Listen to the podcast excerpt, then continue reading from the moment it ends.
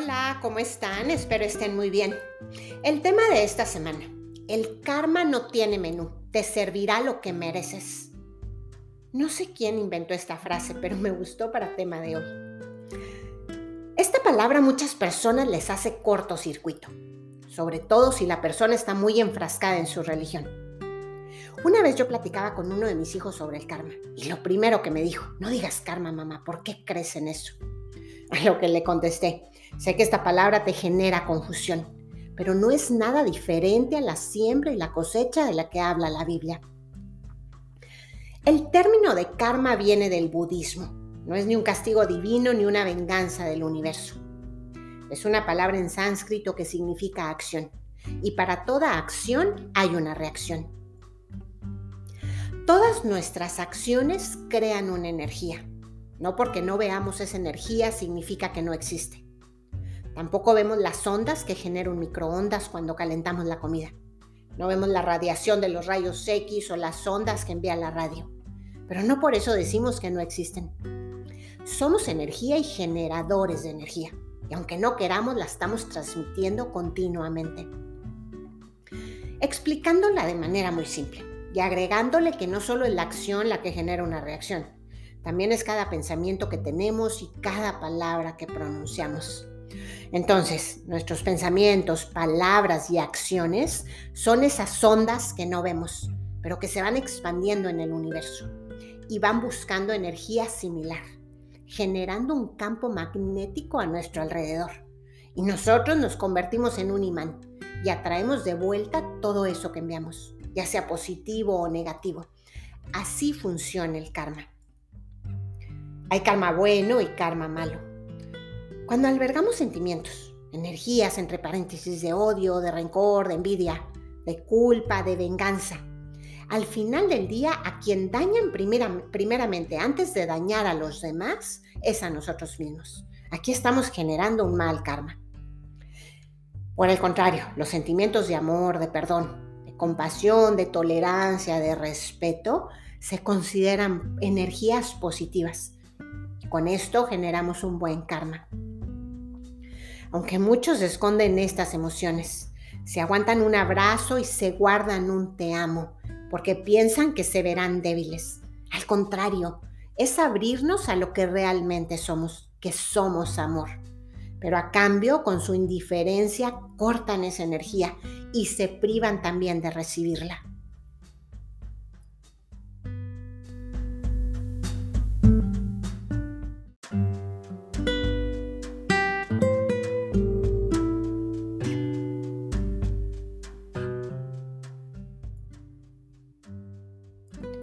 Nuestro destino lo vamos escribiendo día a día con nuestras acciones.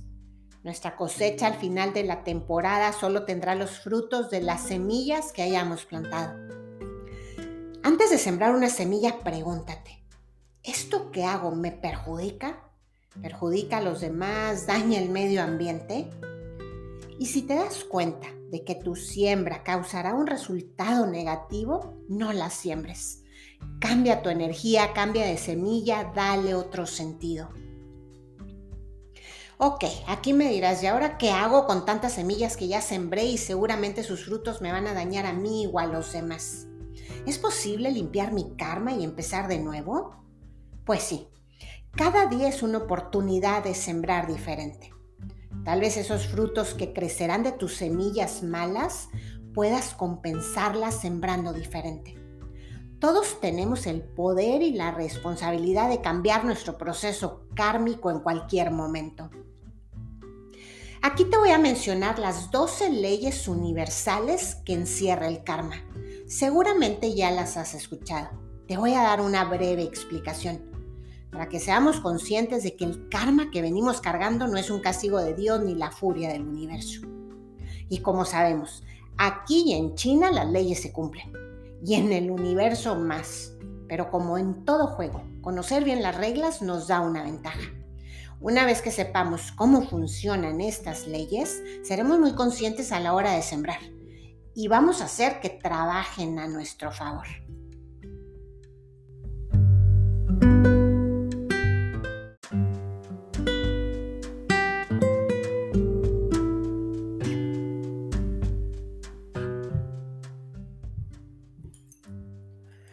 La primera ley es la gran ley o la ley de causa y efecto.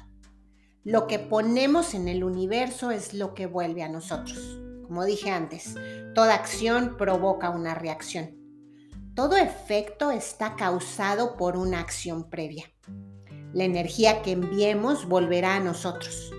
Y se dice que la negativa regresa 10 veces más potente. Como lo dice el dicho, si siembras vientos, recogerás tempestades. Entonces, si ya sabemos que lo que damos recibimos, vamos a plantearnos esto a la inversa. ¿Qué es lo que quiero recibir? Y empieza a hacer y a dar eso que quieres obtener. ¿Quieres tener buenos amigos? Empieza siendo una persona digna de confianza. Regálales tiempo. Sé una buena escucha. Ten una preocupación sincera por su bienestar.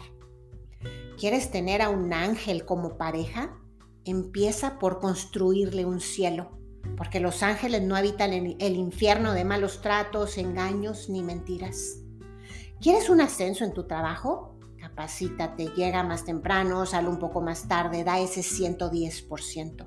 ¿Qué le gusta a tu jefe? Piensa en cómo aligerarle su carga, qué sé yo. En realidad todos conocemos el camino para llegar a Roma, pero pocos nos atrevemos a caminarlo porque como dicen, Roma no se hizo en un día y ahora queremos todo rapidísimo. Pero para lograr efectos grandiosos necesitamos acciones grandiosas y toma tiempo, dinero y esfuerzo. ¿Estás dispuesto? La segunda ley es la ley de la creación. Esta ley afirma que todo se crea dos veces en este mundo. La primera vez es en la mente. Todo lo material tiene origen en lo inmaterial. Todo lo visible tiene lugar en lo invisible. Echa un vistazo a tu alrededor, todo lo que hay ahí. Primero fue creado en la mente. Lo que esto nos dice es que ningún pensamiento es gratis, de todos nos va a llegar factura. No dejemos nunca nuestra mente en piloto automático seamos conscientes de nuestros pensamientos porque ten la seguridad de que tu realidad de hoy es la consecuencia de tus pensamientos de ayer, de antier, del mes pasado, de toda tu vida. Toma el control de ellos.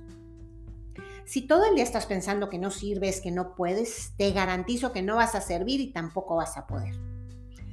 Como les digo a mis alumnas del yoga, cuando me dicen que no pueden hacer tal o cual pose, les digo, agréguenle la palabra aún. No me puedo parar de manos aún. Siento que no tengo la fuerza aún. Ahí ya le estás mandando el mensaje a tu mente, que llegará el momento, que solo es cuestión de tiempo y claro, de seguir practicando. Entonces, si nos es difícil de la noche a la mañana eliminar todos esos pensamientos, reencuadra, dale otro sentido. Empieza a limpiar y echar fuera de tu mente esa energía negativa.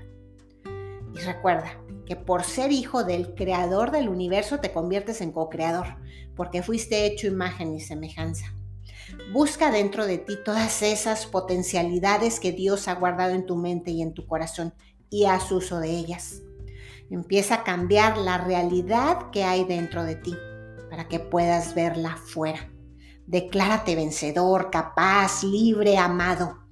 Recuerda que lo que ves fuera no es nada más que un reflejo de lo que hay dentro. La tercera ley es la ley de la humildad. Lo que te niegas a aceptar te va a seguir ocurriendo. Tener la humildad y aceptar lo que es, dejar ir lo que pasó y orientarse a lo que será. Tenemos que dejar un lado el ego querer ser siempre mejor que los demás. Nadie somos superiores o inferiores a nadie. Somos simples seres humanos, únicos e irrepetibles. Aquí la única competencia es con nosotros mismos. Reconocer nuestras habilidades, cualidades y capacidades y utilizarlas para hacer, para hacer el bien, para el servicio a los demás. Asimismo, reconocer nuestras limitaciones y defectos con el objetivo de aprender de ellos y mejorar. Se dice que la humildad es la sabiduría de lo que somos. Y el primer paso para llegar a dicha sabiduría es declararnos ignorantes, como lo dijo Sócrates. Solo sé que no sé nada. Las personas humildes no, se jactan de sus triunfos, porque saben que son las consecuencias de actuar en rectitud.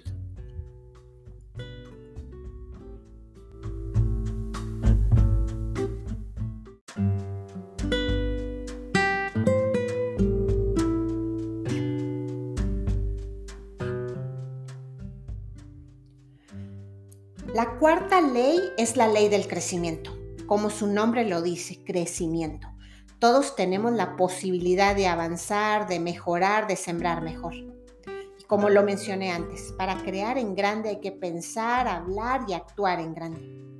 Pero el conformismo muchas veces nos gana o damos demasiada importancia a las voces externas aquel que nos dice que la vida está difícil, que estamos destinados a la pobreza, al sufrimiento o a vivir en soledad. No es verdad. Estás destinado a aquello que crees que estás destinado. Si el otro cree que porque esa realidad le pertenece a él, también te pertenece a ti, está muy equivocado. No podemos estancarnos. No porque ya seamos mayores, ya no tenemos nada que aprender Sigue aprendiendo, sigue leyendo, sigue viajando, sigue buscando tu felicidad. Una mente que no se usa se atrofia. Un cuerpo que no se mueve se enferma. Un corazón que no ama se muere, como dicen por ahí. La vejez no llega cuando se nos arruga el rostro, sino cuando se nos arruga el alma y el corazón. La quinta ley es la ley de responsabilidad.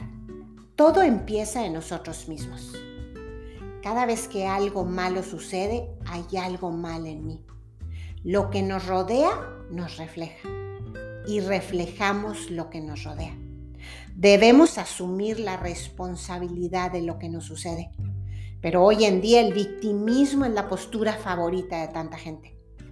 Culpamos a la pareja porque nos hizo enojar. Culpamos a los hijos porque por cuidarlos no estudiamos o no trabajamos al papá porque quiso que fuéramos médicos como él y yo quería ser ingeniero. Culpamos a todos, pero no es el otro el culpable. Soy yo que entrego el control de mi vida a los demás. Nadie es responsable de mí ni de mi felicidad. Y algo bien importante que quiero mencionar aquí. Todos estamos dañados de una u otra forma, desde niños o como adultos pero traemos cicatrices. Y es nuestra responsabilidad sanarlas. Porque si no sanamos nuestras heridas, sangraremos sobre personas que nunca nos cortaron. Dejemos el papel de víctimas, interioricemos en nuestras emociones, abracemos nuestras heridas, responsabilicémonos de nuestras acciones y reacciones y tomemos de nuevo el control. La sexta ley es la ley de la conexión. Todos estamos conectados, todos somos uno. Cualquier cosa que hagamos, por insignificante que parezca, repercutirá en los demás. Una vez leí esto en algún libro y se me quedó muy grabado. Va más o menos así. Cada acción es una cuerda que tocamos y que vibrará en la eternidad. Te voy a poner un ejemplo. Es lunes.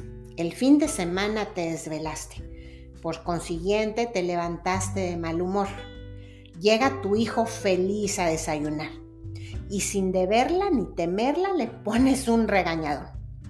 El hijo se va a la escuela, se sube a su coche y como va enojado se pasa el semáforo y choca con un señor. El señor era piloto y no llegó al aeropuerto. Por lo tanto, los cientos de pasajeros no pudieron tomar ese vuelo. Y ya no te quiero decir de qué manera le cambió el itinerario a cada uno de los pasajeros porque nunca acabaría. Todos estamos conectados. ¿Recuerdan la teoría del caos y su efecto mariposa? Que dice que pequeñísimas variaciones significan cambios monumentales. Que el aleteo de una mariposa en Texas puede causar un tornado en la otra parte del mundo. O el famoso efecto dominó. Pero bueno, la buena noticia es que si nos levantamos de buen humor, abrazamos a nuestros hijos, el hijo se llena de alegría. Reparte amor y bromas a sus amigos, los amigos a sus padres, los padres en su trabajo, etcétera, etcétera, etcétera. cada nuevo amanecer es una oportunidad que nos da la vida para impactar al mundo.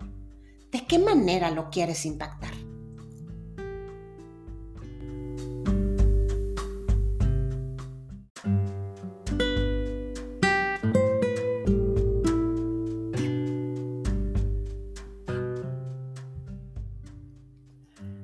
La séptima ley es la ley del enfoque.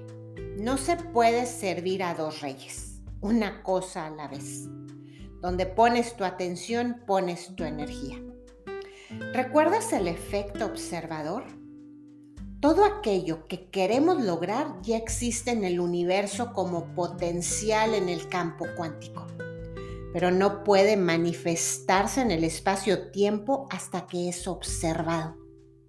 Entonces, ese sueño que tú tienes está esperando a un observador consciente que no lo pierda de vista, que se concentre solo en él, que camine directo a él y que convierta esa energía en materia. La octava ley es la ley de dar y recibir. Todo lo que das vuelve a ti multiplicado. El dar siempre trae consigo una vuelta. Tal vez no sea de manera inmediata ni de la misma forma, pero lo que das tarde que temprano lo recibes. ¿Recuerdas la parábola de los talentos? Al que se le da mucho, se le pedirá mucho. Haz buen uso de tus dones y talentos. Úsalos para servir a los demás. Si eres bueno para algo, ayuda a otro que se le dificulte eso mismo. Y si aprendiste algo que te ayudó a ti a ser mejor persona, tienes que compartir ese conocimiento. Otra cosa, también hay que aprender a recibir. Muchas veces no sabemos recibir ni un piropo. Llega alguien y te dice, qué bonita te ves hoy. Y contestas, ay no, pero si amanecí bien fea. Mi cabello es un desastre y me siento más gorda. Pues bueno, por favor, aunque no te lo creas, al menos solo di gracias. No eches toda esa letanía que solo habla de tu inseguridad y baja autoestima. Siéntete bonita, siéntete merecedora, no cortes el flujo de dar y recibir. Da con amor y recibe con amor.